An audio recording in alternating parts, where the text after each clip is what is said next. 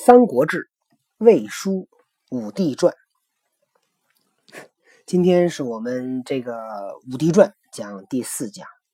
其实你不知道，昨天讲一遍，昨天讲还挺长，讲了快二十分钟。而且昨天呢，多爸还架了非常专业的设备去讲，结果第一把就玩线了，那个没录上。呵，多多跟多爸俩人跟这互动啊，多多一通。萌萌里面添油加醋啊，没录上，只好今天重讲了啊。好吧，那么昨天猛添一次，对，昨天我们当演习了啊。好，哎，没开头没剧本啊，怎么办？嗯，其实我可能跟昨天讲不一样，没关系。对，看你自发的啊。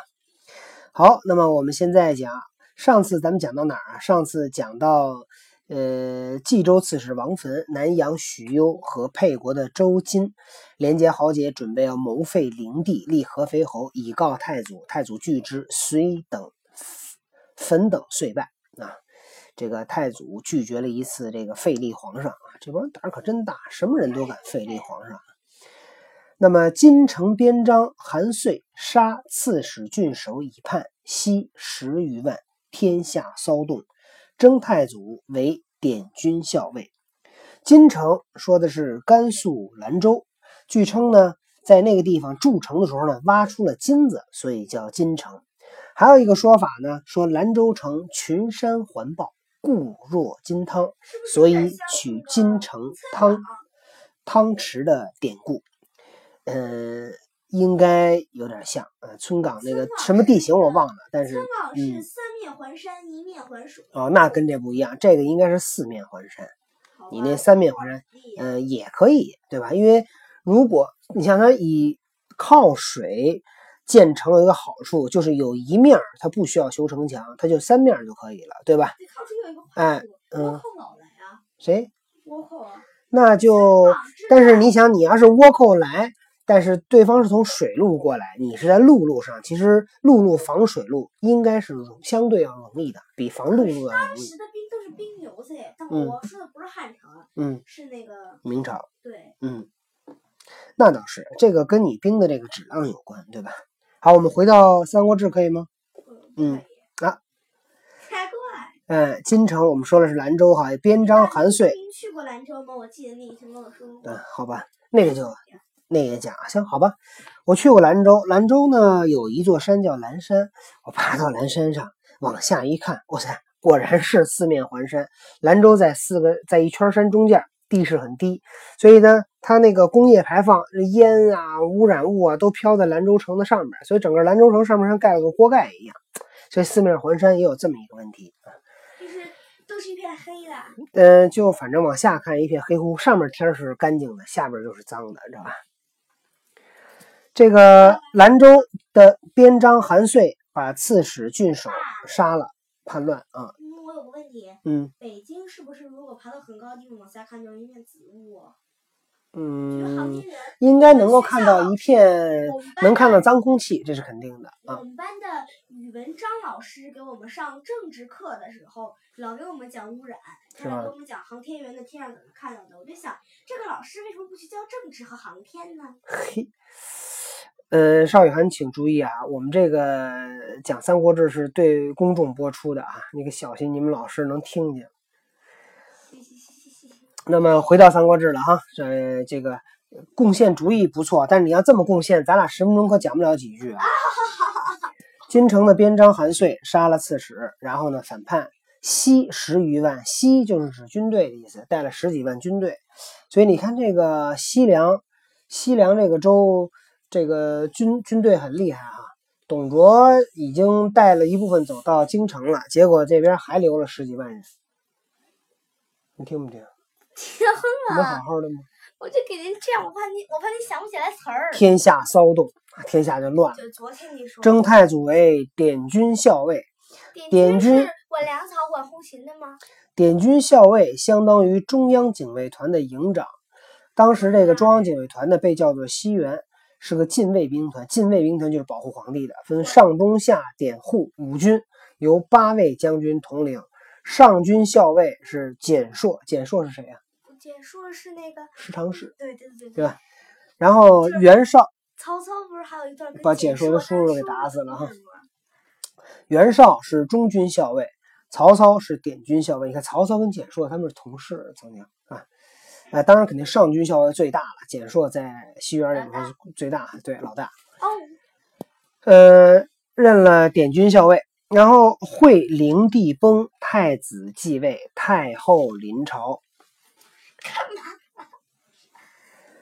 这个灵帝死了，太子继位，太后何太后就是，嗯，就对，就是垂帘听政。太子呢？垂帘听政，大家知道垂帘听政什么吗？稍微扩展一下啊，垂帘听政就是前面龙椅，皇帝跟那坐着，后面有一层细细的纱帘儿，然后太后或者有权威的女人就坐在后面，这就叫。你知道的都谁垂帘听政过呀？武则天，嗯，慈禧，嗯，还有吕后，嗯。是吧，然后嗯，惠帝呃，灵帝的太子是谁呢？是刘辩啊，刘辩立为皇帝。刘辩是何太后的儿子，结果没当几天就被董卓给废了。废了这段咱们马上就讲哈。那么太后临朝，大将军何进与袁绍谋诛宦官，太后不听。晋乃召董卓，欲以挟太后。卓未至而进见杀。这不是引狼入室吗？大将军何进代表的是外戚，哎，外戚要和宦官集团 进行权力的斗争。呃，当时袁绍呢是何进的手下，袁绍呢就给何进出主意，说要杀宦官。太后呢不听啊，太后呢保护宦官。嗯，袁绍跟何进有一个地方一样。嗯，听过风流嗯，然后何进一看他做不了他妹妹的主啊，何太后都做不了他主啊，他就何进就给董卓写了封信，把董卓呢叫到京城来，让董卓呢来吓唬一下太后，说你看我把军队都带来了。结果这何进也糊涂，你知道吗？他把董卓叫进来，这不就是引狼入室吗？董卓是个地方军阀，对吧？想到了前因，没有想到后果。哎，所以当时袁绍给何进出这主意的时候呢，这事儿啊，太祖听说了。太祖呢，听了以后，他是这么样的一个反应啊。太祖闻而笑之，笑就是笑话，哈哈哈哈大笑，说：“燕树之官，古今亦有，但事主不当假之权宠，始至于此啊。”说这些宦官啊，从古到今都有，那。你给宦官这么大权力，那是皇帝的问题啊！你是你给他的权力太大。既治其罪，当诛元恶，一欲立足矣，何必纷纷招外将乎？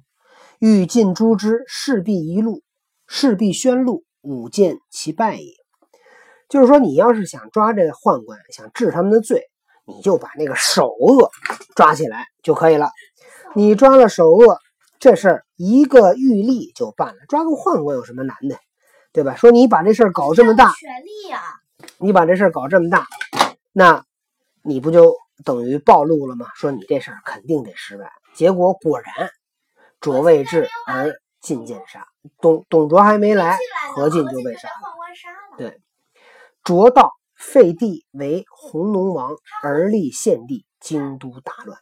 他废帝的这段故事我知道，嗯，那你说说，就是那个当时那个就是这个现任的皇帝刘辩跟刘协，就是一块儿被那个宦官给劫走了，然后董卓就来护驾，到这儿以后看见皇帝也不下马，然后。当时皇帝就在车里或者在马上，已经吓在那儿了，完全不敢说话。吓直哭。对，吓直哭，就是那个刘刘协很冷静的问他：“你是来护驾的还是来劫驾？”他说：“我是来护驾的呀。”他说：“那你为什么不下马？”然后董卓当时很震撼，才几岁的小孩儿啊，怎么说出这样？这样的话就就赶紧下来磕头，然后他又一直有了一种废掉刘刘辩的心思。当时刘协应该还不到十岁，是吧？刘辩可能也就刚刚十一二岁，他俩差几岁。然后这个董卓进了京城以后呢，他准备要干涉朝政啊，他要当太师。那么他就，你想他要干涉朝政，其实他干涉朝政那就不用废呀。那刘辩要是比刘协还。笨还傻乎乎的，那不管刘刘辩更容易吗？他干嘛要废呢？我不觉得这样，我觉得至少他他会有这样几个原因。首先，他愿意他董卓如果想当一个那个权臣，他至少得有一个傀儡皇帝，而这个皇帝肯定是要那个名正言顺的，自己立一个，还有拥立之功，所以这个皇帝肯定会感恩他，可能会给他更大的权利。嗯，这是一个很重要的理由。还有另外一个理由呢，就是董卓初到京城，他要向这些大臣来展示他的权利，说我能废一个皇帝，我能立一个皇帝，对，皇帝，你可好好的给我当一个。对，如果你万一哪天不听话，我能把你变成刘辩。对，你不听话，对吧？我就我能废刘辩，我也能废你，对吧？哎，所以这就是董卓打的小算盘。震撼的，这就是那个，就主要是吓一下他们吧。对，对，结果这个董卓呢？呃，废废立皇帝，京都大乱。卓表太祖为骁骑校尉，御宇记事。那么也引出了一段《三国演义》中很有名的故事，就是曹操献刀杀董卓。嗯。可是我有一个疑问，卓爸。嗯。啊，不是卓爸，是老爸。什么意思？这段故事是真的吗？嗯。《三国演义》里很多地方都是演绎的，比如空城计。草船借箭、借东风，嗯，什么的，好多地方都是演绎的，所以我开始怀疑了。还有貂蝉，貂蝉这个人都是演绎的，嗯，这到底是真的吗？嗯，这个我还真不太好回答，因为《三国志》后边咱还没读到，其他的史书咱也没读，所以我印象不深。至少在太祖的这个这个传记里面啊是没有讲的。所以我们先假设它是假的，行吧？啊，那么董卓新到京城，他的手下呢都是跟他打仗的一些将领，所以他们呢，呃，可以打仗，但是不能治理朝政。所以董卓呢，所以这个董卓有一缺点，嗯，他粗啊，他做不到上马管军，下马管民。董卓呢还需要用这个他原来东汉的这些大臣。所以董卓呢，就准备要用这个曹操，他给曹操封为骁骑校尉，准备跟曹操商量。哎，有什么事也都跟曹操商量。这个骁骑校尉呢，他的俸禄呢是两千担啊，两千担就已经和和那个这个中常侍大长休的俸禄是一样的，也就说明他也升官了。呃，两千石不是两千担啊，在这里面我想提醒一下哈，这个十字呢，既可以念十，也可以念担。当用作重量单位的时候呢，念担。但是据考证，这个字在古文里面，记住哈，在古文里面，当表重量单位的时候还是要念十。所以记住啊，两千石。嗯嗯，我有一个疑问，说现在呢，那个。我们数学有一个有两个很那个就也可以算三个，就是重量单位。我们现在学的，嗯，一个是克，嗯，就 G，嗯，一个是千克，就是那个 KG，嗯，还有一个是吨，就是 T，嗯。我有一个问题，嗯，一石等于多少 KG？这还真不知道，我只知道一石等于多少，我只知道一担等于一担等一担等于十斗。那一斗呢？哎，一担好像是五百斤呢，如果我没记错的话，这个到时候咱查查吧。呃，现现在不要问了哈，这个不在这个《三国志》里面。呃，多多姐姐可以把这个问题留着，咱们课下再问这个，好吧？啊，不要因为别人在听《三国志》啊。行，有机会咱们把这个问题查一查哈。我要提醒多多姐姐哈，呃，贡献主意跟大家分享，拓展知识非常棒，但是不要打断我的话，可以吗？我讲的过程中要听完然后再提问，或者最好是举个手，我心里就有数，让你讲，行吗？嗯，好的。嗯，董卓要用太祖啊，他就给他封为骁骑校尉，但太祖不愿意呀。太祖乃变异姓名，兼行东归。东归要说什么？他曹操逃跑这一段也有一个故事，就是吕伯奢的故事。嗯曹操跟陈宫一块儿逃跑。嗯，你要讲吗？嗯，我不知道能不能讲，你愿意讲你就讲。算了，不讲了。嗯，你不讲行这段过吧，其实我不太喜欢这个行。那么太祖在逃跑的过，首先讲太祖为什么逃跑啊？太太祖啊就不想跟董卓混，他一想董卓是一个叛国贼，对吧？他是国贼，我怎么能跟他呢？将来他肯定是要出事儿的。所以你看太祖的眼眼光很好，就结果董卓到最后就就真出了大事了，就死了。这太祖跟他混也得死，所以呢，太太祖就改名换姓就逃跑。然后在这个路上呢，这个他路过了一个呃地方，然后那个地方呢住着他呃路过成高，成高呢遇到了吕伯奢，那么他写的是他写的是在这本书里面写的叫故人吕伯奢，所以应该不是他父亲的朋友。那么伯奢不在，其子与宾客共劫太祖，取马及物。太祖首任击杀数人，是与曰：“太祖过博奢。”你看，这是魏书，魏书是这么记载的。魏书记载呢是，这一段里还听我说完话行，我说没说？不要我举手了。不要这么，我没同意，不要这么插话，行吗？然后呢，太祖他这个魏书是魏国人写的，所以稍等一下，所以呢，这个，嗯、他的记载呢是太祖路过吕伯奢他们家，吕伯奢他的孩子呢要抢太祖，看他身上带了好多钱，所以太祖呢把他全家杀了。然后呢，也有其他的记载，其他记载怎么说呢？说伯奢出行，说这个吕伯奢不在家，五子皆在，五孩子在，被宾主礼，说给他做饭。太祖呢，自以悲卓命，移其屠己，手剑夜杀八人而去。太祖呢，因为他嗯被董卓通缉，所以他怀疑这些人是不是要抓他，他就把这几个人砍了。然后结果这个嗯啊，这是第二个说法，还有第三个说法。第三个说法叫什么？叫孙胜杂记曰，说是另外一本书是这么说的。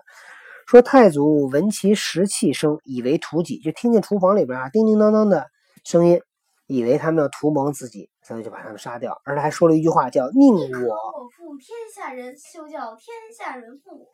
这个《孙胜杂记》里面记的是说“宁我负人，勿人负我”。结果这句话呢，被罗贯中老先生改成了宁可我宁可我负天下人，休叫天天下人负我啊！就是他把这个曹操写成了一大坏蛋啊，所以当然这是一个小说的一个演绎了哈，我们姑且这么一听啊。呃，多多姐刚才要讲什么？我刚才就是想讲这中间演出引，就是引出了一个千古名句，哦就是“宁可我负天下人，好的天下人负我”。其实不是这样的，是宁我负人，那个宁我负人，那个误人负我。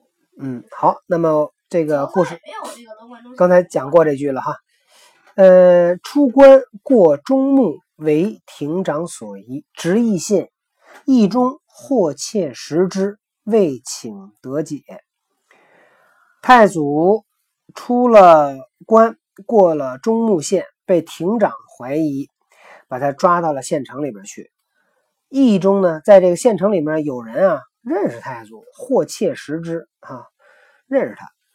未请得解，就给他求情，给太祖给放了，所以太祖才得以逃脱。卓遂杀太后及弘农王，董董卓一不做二不休，废了这个少帝，结果把少帝啊，因为他把少帝贬为弘农王，废了以后贬为弘农王，所以他把太后跟弘农王都杀了。啊，多多又要又要讲什么？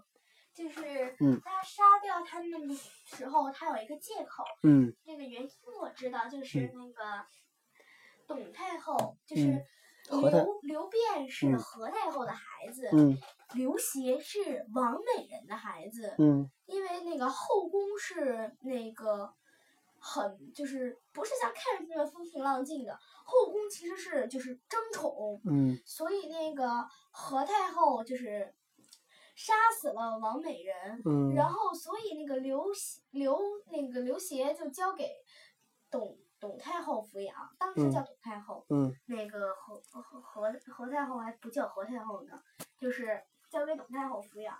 然后呢，董太后后来被何太后给害死了。然后董卓呢，就用董太后这个名义，虽然他们没有什么缘，没有什么亲缘，但是一笔也写不出俩董字儿啊，所以他就说，他就把他就硬把那个董太后就是说成是他的某某个亲信，然后他杀掉了那个董太后，就就治罪，然后就死了。好像是用毒酒杀掉的。哦，用毒酒那个镇治。对。那太祖。太祖至陈留，散家财，合义兵，将以诛卓。冬十二月，时起兵于己午，是岁中平六年也。太祖逃到了陈留啊，逃到了他们家，散家财，把他们家里边钱都拿出来，招兵买马，那何义兵。对他们家很有钱，将以诛卓。你想他，他们家是做太尉，他爸是太尉啊。啊，稍等，把这句我把这句讲完。那么到当年的十二月份，太祖起兵要反董卓。当年呢是中平六年。好，多多要讲什么？是不是十八路诸侯诸侯讨董卓啊？十八路诸侯讨董卓的故事就在下一回。今天的时间哟又超时了，讲了二十分钟了，好吧，今天的故事讲到这儿，我们期待下一次讲十八路诸侯讨董卓，拜拜。même ton